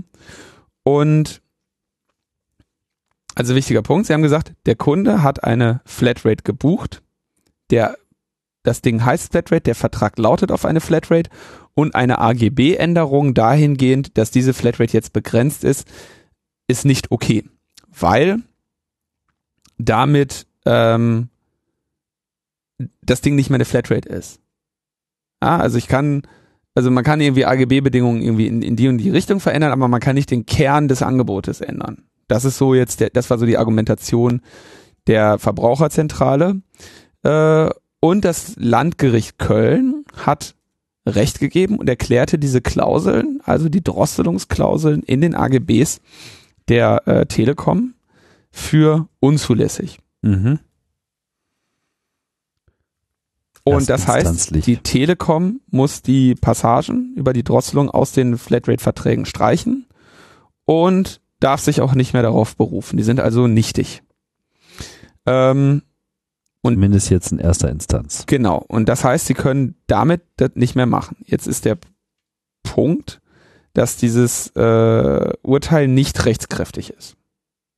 Und das heißt, die Telekom kann dagegen in Berufung gehen, hat aber relativ schlechte Aussichten, wie juristische Experten das äh, einschätzen Mhm.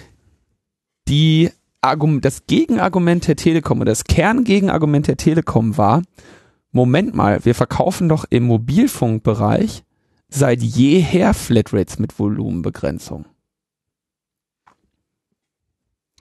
Und die, das Gericht ist der Argumentation ge gefolgt, dass es einen Unterschied gibt zwischen einer Festnetz-Flat und zwischen einer Mobilfunk-Flat. Dass also der Begriff im Festnetz klar verbunden ist mit Flat und im Mobilfunkbereich nicht.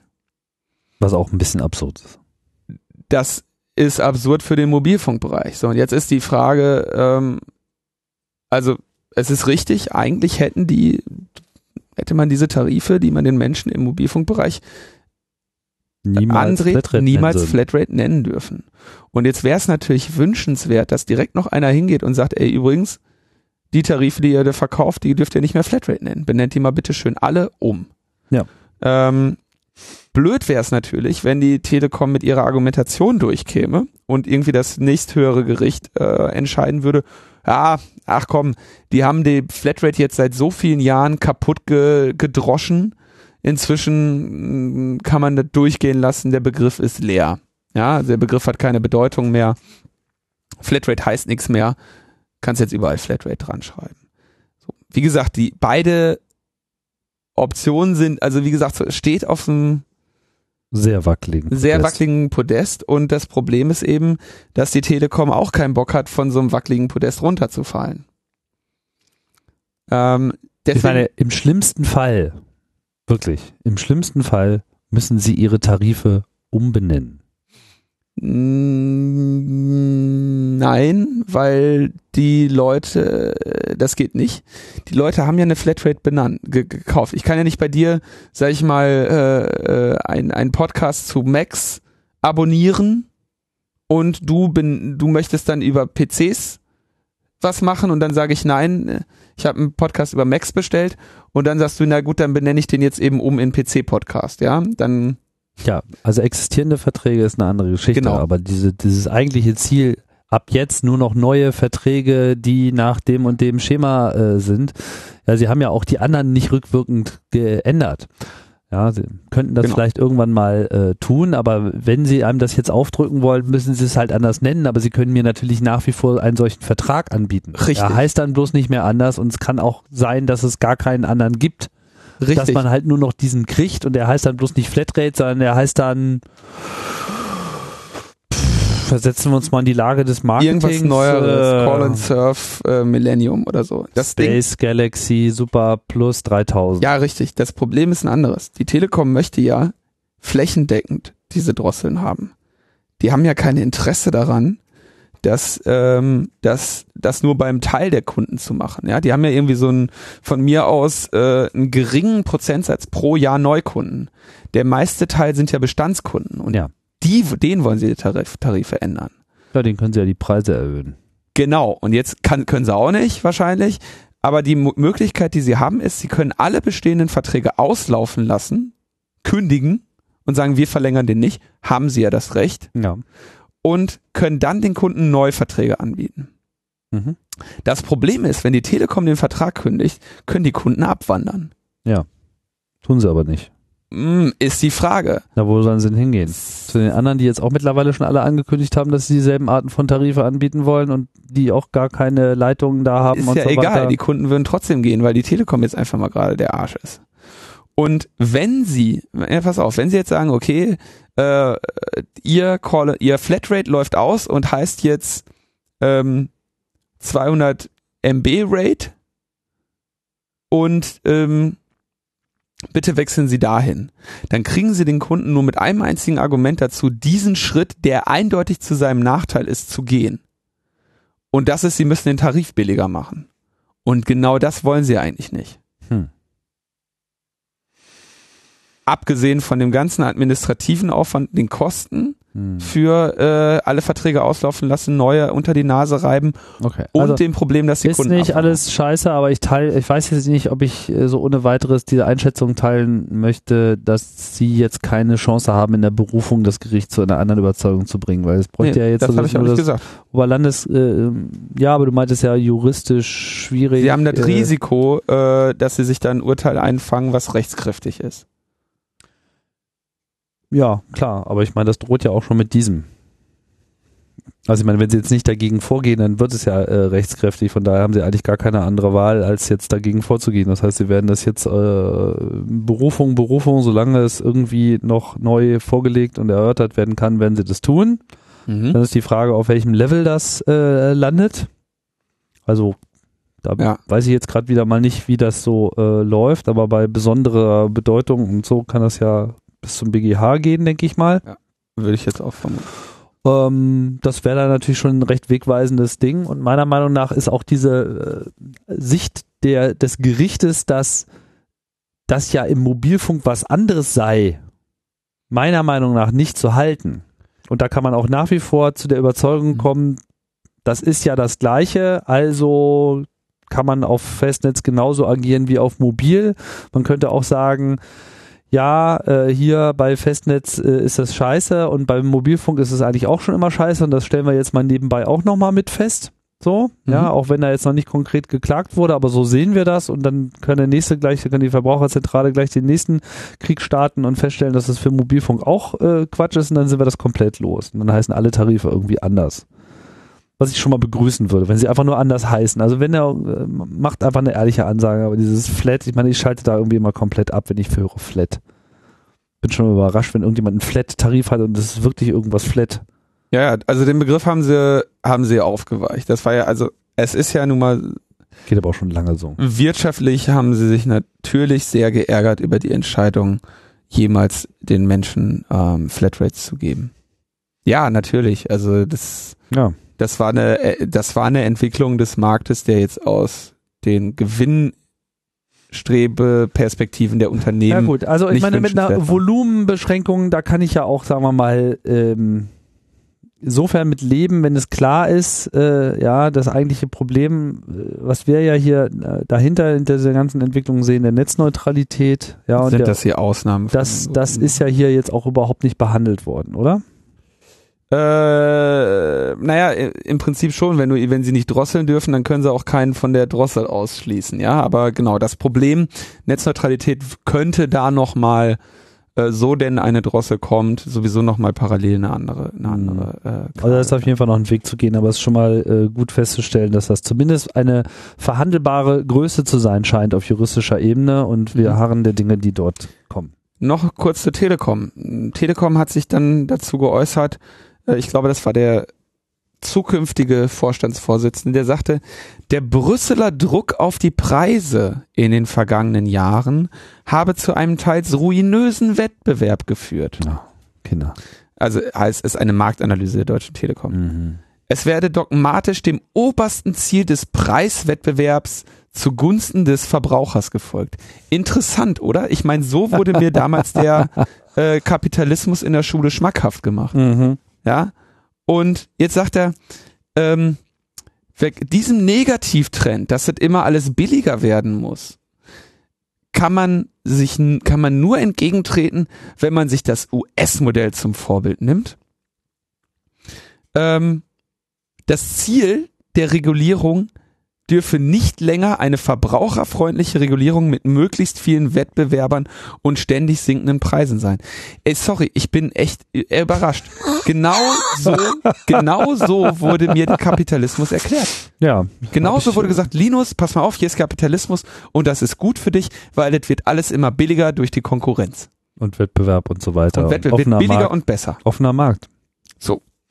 Und jetzt gucken wir mal in die USA. Da gab es einen sehr interessanten Artikel, äh, BBC war das, glaube ich, kann ich nur empfehlen, wo sie gesagt haben, warum ist eigentlich Internet in den USA so teuer? Da ist es wirklich teuer. Und da sind die Preise zwischen 70 und 200 Dollar, die die Personen für ähm, äh, für Internet bezahlen, ja, oder ja, so äh, Toronto, also Toronto ist ja Kanada, Washington, New York, San Francisco. In San Francisco ist der Durchschnittspreis ähm, bei 100 Dollar, New York bei 70, Washington DC bei 70, ja, also zwischen 70 und wenn man dann, dann gab es irgendwie Paket mit Telefon und so weiter äh, und, und, und Kabel, da gibt's Leute, die zahlen 200 Dollar im Monat für äh, ja, Internet und Fernsehen, ja.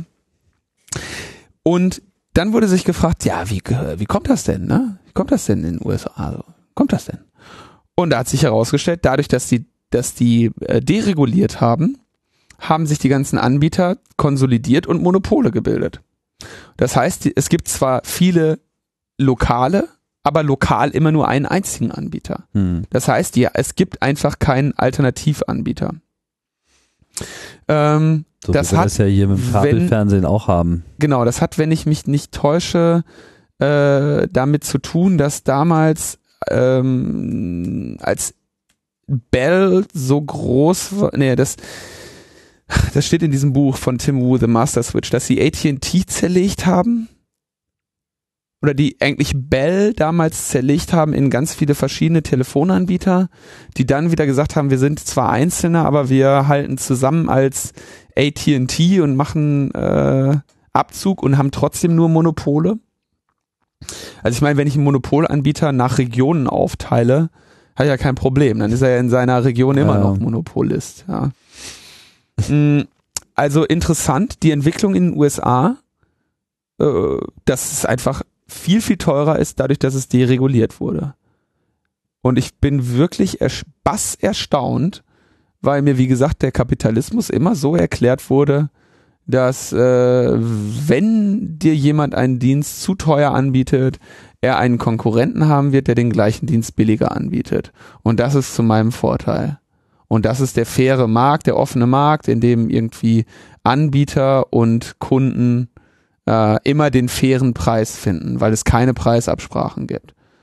Weil es ja auch inzwischen im Mobilfunk also da noch ganz kurz, ja, ich weiß immer die, äh, die, die, die, dieses linksradikale Gewäsch von mir gibt's ja Kommentare zu, aber ähm, in Deutschland gibt's vier Mobilfunkanbieter mhm. und die betreiben, wenn du mal genau auf die Preise guckst, seit ähm, eigentlich knapp zehn Jahren keinen ernsthaften aggressiven Preiskampf.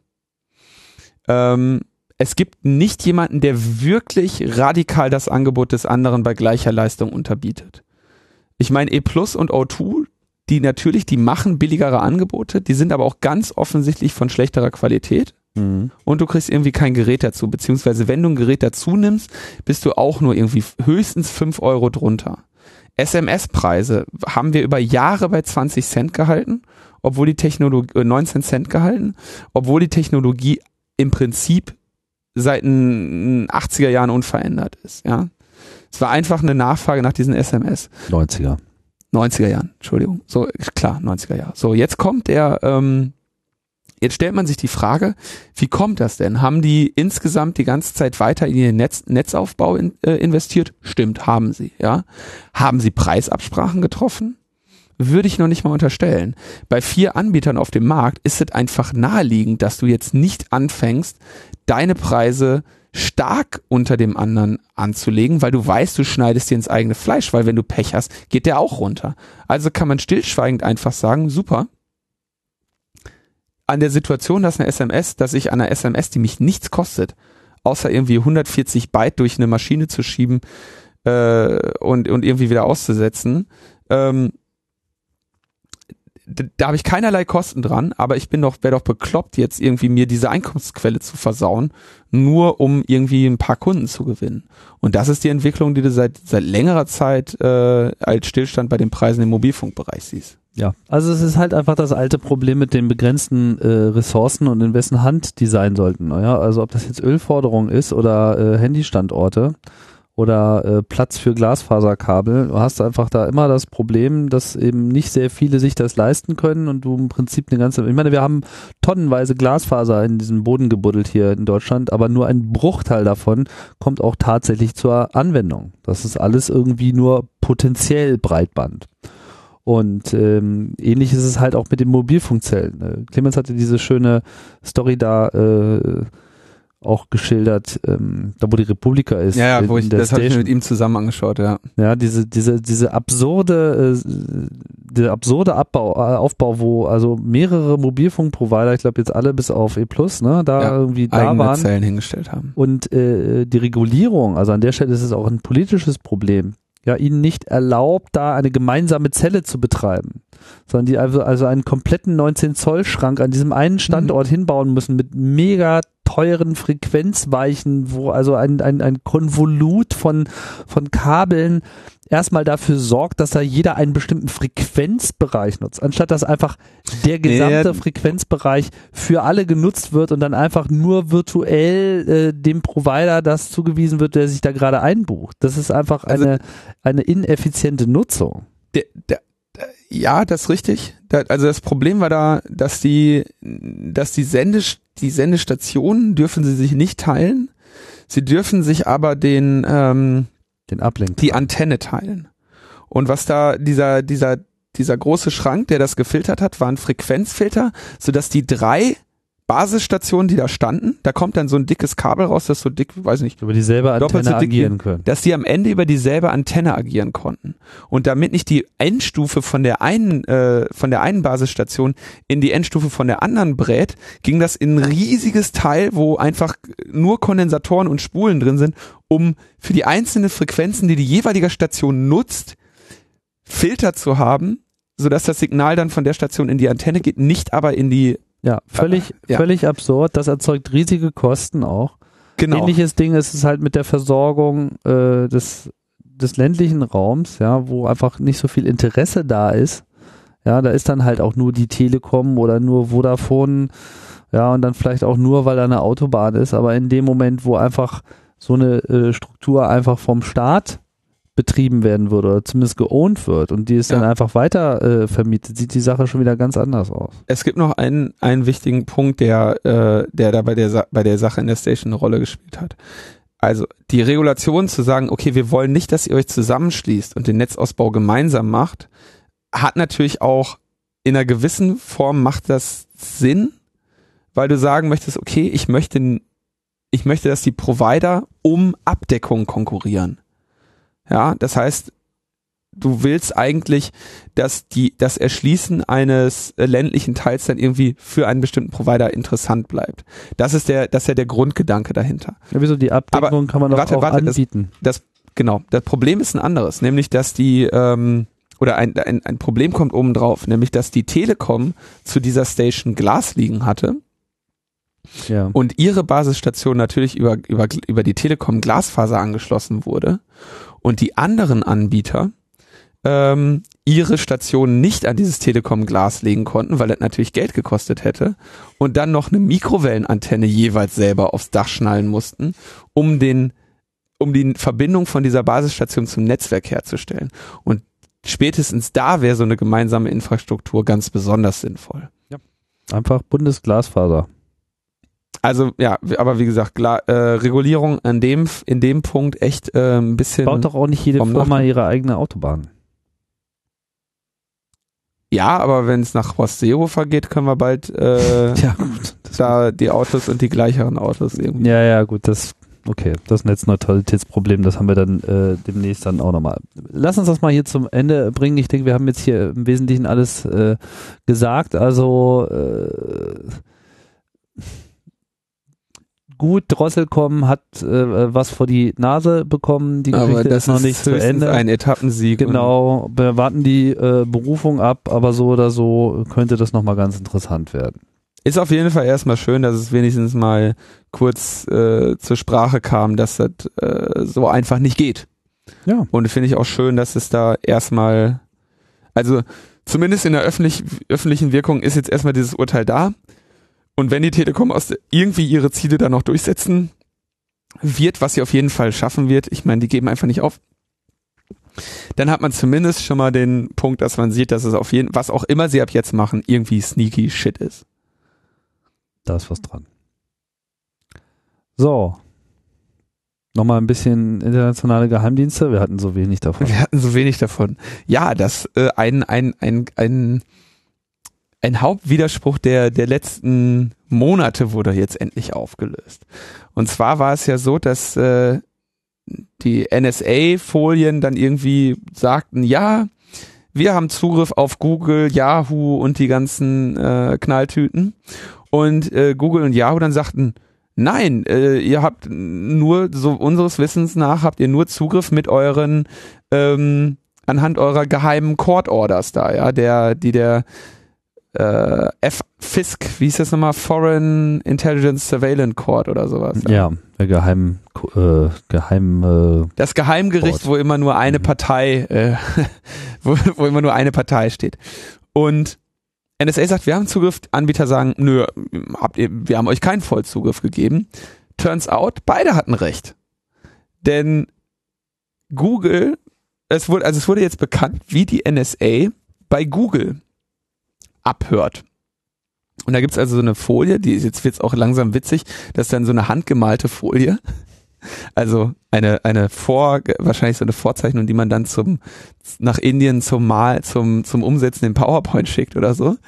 Ähm, und zwar ist das so, Google betreibt ja ein eigenes Glasfasernetz, um ihre, ihre ganzen Datenzentren Zentren zu verbinden.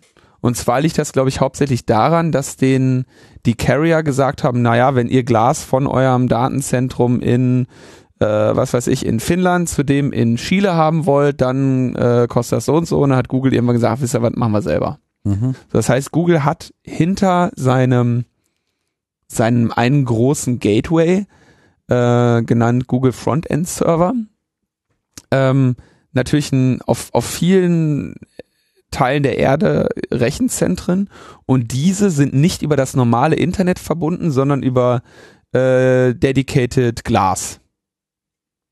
Das ist quasi so deren Backend ist über ihr eigenes Glasfasernetz verbunden. Mhm. Macht Sinn. Eigenes Backbone-Netz. Genau. Und ähm, genau da ver, äh, kommunizieren sie offensichtlich teilweise oder sogar sehr stark unverschlüsselt. Und an, das heißt quasi, die NSA rühmt sich damit an dem, quasi an dem Frontend-Server, dem Server, der in Richtung Internet guckt, zu sitzen und der macht auch die Verschlüsselung. Das heißt, wenn ich jetzt äh, ähm, mit Google über SSL spreche, dann spreche ich mit google.com verschlüsselt. Aber das, was ich als google.com sehe, ist eigentlich nur ein Proxy, der wieder woanders hingeht. Mhm. Und dahinter steht dann der wirklich, steht dann was weiß ich, das Suchmaschinendatenzentrum, das Gmail-Datenzentrum, das Google Docs-Ding, das sind ja alles getrennte äh, ja, Server-Cluster. Mhm. Und wie man das auch üblicherweise macht bei so einem Gateway, findet dann von dem Frontend-Server zu dem eigentlichen, äh, zu dem eigentlichen Backbone die Kommunikation unverschlüsselt statt. Weil unter der Annahme, dass dieses ganze Backbone deins ist und privat ist, du dir die Last auf den Büchsen nicht geben willst, da nochmal äh, äh, äh, SSL zu sprechen. Und wenn jetzt aber ein, ein NSA genau da hängt an dem Frontend-Server, wie der hinten mit den anderen spricht und auf der Leitung mithört und du da nicht verschlüsselst, dann kannst du dir natürlich dieses ganze vorne, dieses SSL bei in allem, was Internet ist, kannst du dir dann sparen. Genau, man muss sich, glaube ich, so ein bisschen im Kopf davon trennen, dass äh, so mein Computer und der Server, dass das so zwei Computer sind, die miteinander reden, sondern in dem Moment, wo man mit Facebook, Google und anderen Unternehmen einer Mindestgröße, einer gewissen Präsenz im Netz äh, kommuniziert, dass man in dem Moment eigentlich nur mit einem Einfallstor redet und dahinter ist nochmal etwas von der Größenordnung einer, tja, eines kompletten Internet Service Providers oder mehr, ja. Also niemand hat so viele Server wie Google auf dieser äh, auf dieser Erde und Haben die mehr als Amazon? Würde mich jetzt echt mal interessieren. Ja, Google hat, Äh, ich weiß nicht, wie sich das in den letzten Jahren so entwickelt hat. Es gab ja mal diese schöne Infografik, wo man so äh, alle Server von Google, alle Server von Facebook und Amazon und so weiter so grafisch zusammenge, äh, da war die Übermacht von Google so dermaßen massiv, dass ich nicht glaube, dass sich jetzt an der Rangfolge viel geändert hat. Es Mhm. mag sich an den Relationen was geändert haben, aber so ein Großteil der Server steht schon wirklich bei Google. Und es gibt da, also auch was ich jetzt gerade als als äh, als das Frontend-Server äh, benannt habe, das ist natürlich auch nicht eine Maschine. Ne? Das sind das ist auch dann das auch viele, wieder ein, ein Es ist schon mal klar, äh, die Nachfrage geht dann auf jeden Fall in ein internes Netz. Und wenn dieses interne Netz sich voll traut und da äh, irgendjemand ist, dem eigentlich nicht zu trauen ist, dann ist es natürlich äh, vorbei. Jetzt frage Ja. ich mich natürlich, wie kommt die NSA da rein? Ja. Also ihr an einer Stelle muss dieser Frontend-Server ja mit dem mit dem ähm, mit dem Internet verbunden werden. Ne? Ja, also die sitzen dann wahrscheinlich wieder auf der Glasfaser mit ihrem U-Boot und äh, lauschen einfach die Cloud von innen ab. So sieht's. Also sie also sitzen sozusagen, I'm in your cloud, snatching your emails. Also das dann wirklich schon, also es wäre jetzt wie, ähm, ja, ich, ich, ich hoffe, wir haben es ausreichend gut erklärt. Also sie sind im, im, im Google Backend in, In, der dem, Wolke. in der, in der, einfach in der. Wolke, in der nichts mehr verschlüsselt ist. Das heißt, meine außerhalb dessen, was, was man, was Internet äh, genau, im, im eigentlichen Sinne ist. so sieht's aus. Ja, findet Google nicht ganz so cool. Kann ich mir auch vorstellen. Jetzt schalten Sie mal SSL ein. Oder Jetzt was? schalten sie SSL zwischen ihren, äh, zwischen ihren Einheiten da ein.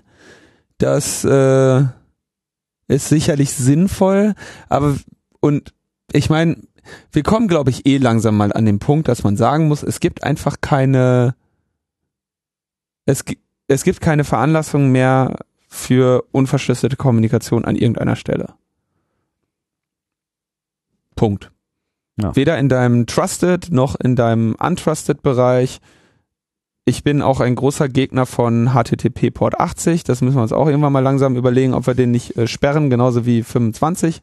Ja, aber solange die ganze Krypto äh, noch auf diesem kaputten Zertifikatssystem Ja. äh, beruht, ist da halt leider nicht viel zu holen. Das ist, äh, ist auch ein Problem. Aber äh, denke ich im Moment äh, gemessen an dem, dass wie viel Plaintext-Traffic es gibt, erstmal noch ein kleineres. Aber du hast recht. Also es gibt auch noch nicht die eierlegende Wollmilch-Kryptosau. Und um dann noch kurz zu Ende zu bringen, wenn Google jetzt sagt, wir, wir wollen jetzt, also es ist nicht so einfach, dass das ein Switch ist, den sie anschalten und sagen, wir wollen in unserer Cloud da jetzt mal alles verschlüsseln, weil sie nämlich genau dann ein riesiges Zertifikatsverwaltungsproblem haben, ne?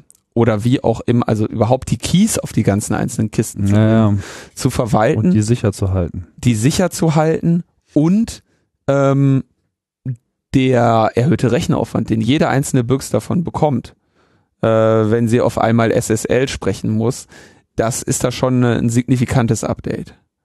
Aber naja, wenn du inzwischen einer Glasfaser nicht mehr trauen kannst, die du irgendwie, die dir selber gehört, dann äh, Ja, wir brauchen Probleme. einfach noch resistentere ähm, und abhörsicherere Krypto, nicht nur im Sinne von, dass man einen verschlüsselten Strom nicht mehr so äh, knacken kann, sondern dass eben auch so dieses ganze Hinterlegen von Schlüssel und so weiter weitgehend entfallen kann. Also Krypto muss sich einfach aus sich selbst heraus bootstrappen äh, können und jederzeit etwas ähm, zumindest äh, seines Klartextes berauben,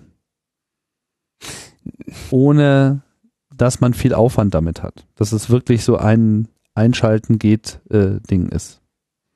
Das Problem ist aber doch, da, also es ist ja kein, es ist ja kein Problem, eine Krypto zu bauen, die sich einfach so aufbaut und verschlüsselt. Das Problem ist, dass ich an einer Stelle äh, sicher gehen muss, dass ich auch gerade mit demjenigen, mit derjenigen Partei verschlüssele, mit der ich gerne verschlüsseln möchte. Ich weiß.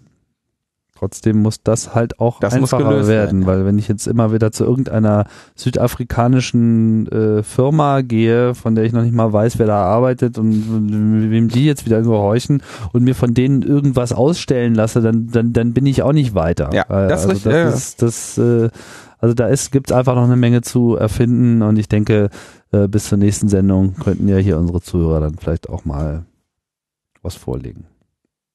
Genau, also mal, löst mal bitte kurz dieses äh, Probleme das der Welt. Problem, das, das, das Trust-Problem bei Krypto. Äh, ich würde sagen, langfristiger Platz in der Geschichte der, äh, der IT-Security wäre euch damit Auf gesichert. jeden Fall. Und ihr würdet Und auch, auch, ein nennenswerter Einkommensstrom. ja, ich glaube, da wäre auch einfach mal ein paar Autogrammkarten von Logbuch Netzpolitik wären auf jeden Fall auch drin, oder? sind drin. Ja, Kriegt er. auch, ja. Geht. So, Leute. Was vergessen? Eine lange Sendung, wir haben bestimmt eine Menge vergessen, aber das machen wir dann nächstes Mal. Äh, ich denke, wir waren schon sehr ausführlich dieses Mal. Ich hoffe auch halbwegs unterhaltsam noch. Haben wir heute einen lustigen Titel überhaupt? Stimmt. Uns fällt immer irgendwas Wissen wir jetzt noch gar nicht. Ist jetzt lustig, ne? Weil die, lustig. Äh, die Hörerinnen hören ja jetzt quasi die Sendung und wissen schon den Titel und wir noch nicht. Ja, so ist Denkt das. mal drüber nach. ist so ähnlich wie die NSA, Ja, die wir sind- 2002 wir sind in einer- schon wusste, wer Kanzler wird. Wir sind in so einer ganz komischen Zeitschleife gefangen. Wir sagen Tschüss, oder? Tschüss. Bis bald.